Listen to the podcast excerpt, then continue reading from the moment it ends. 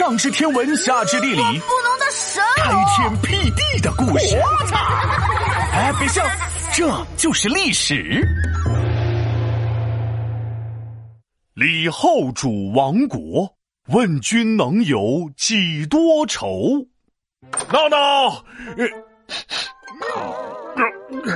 快去洗澡了。我不要，我不要。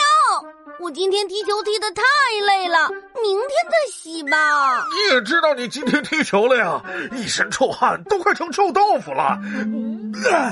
哎，再说了，你没听过一句话叫“今日事今日毕”啊？还明天洗？今天的饭你咋不明天吃呢？我可以的，反正我也不爱吃饭，但是老妈不会同意的。唉。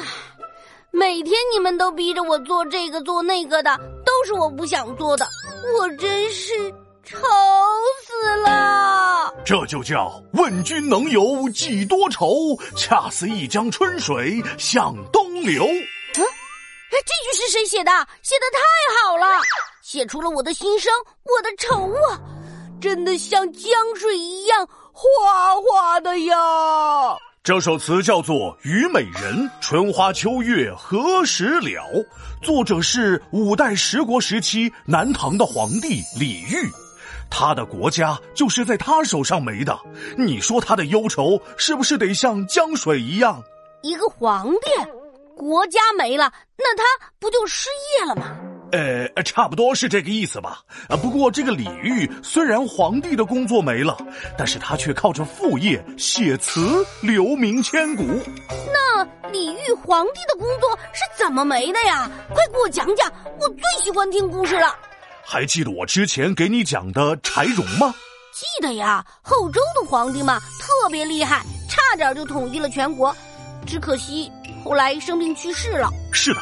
柴荣死后不久，他的手下赵匡胤发动了兵变，建立了宋朝，史称宋太祖。随后，宋太祖开始了统一全国的大计。他是骑着马，带着兵就往南边赶，灭了南平、后蜀和南汉，剩下吴越和南唐，胜利就在我面前。这南唐不就是李煜当皇帝的那个国家吗？哎。南唐很弱吗？这南唐呢，虽然在南方各国里面是最强的，但还是强不过大宋啊。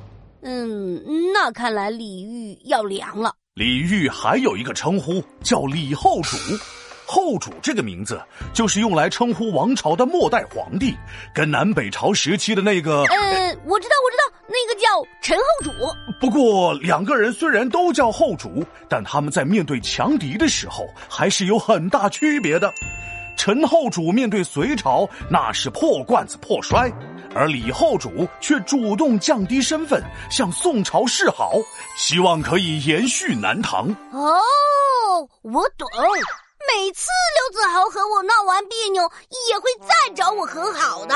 李煜的示好跟你们小朋友可不同。作为南唐皇帝的李煜，向赵匡胤称臣，表示愿意年年进贡，希望能让南唐免于战争。啊，当皇帝的向别的皇帝称臣，那还是皇帝吗？这个李煜呢，表面上向赵匡胤称臣，但是背地里却不是真的臣服，而是暗中练兵，希望有一天能打过宋朝。不过就他这点小心思，宋太祖能看不穿呢？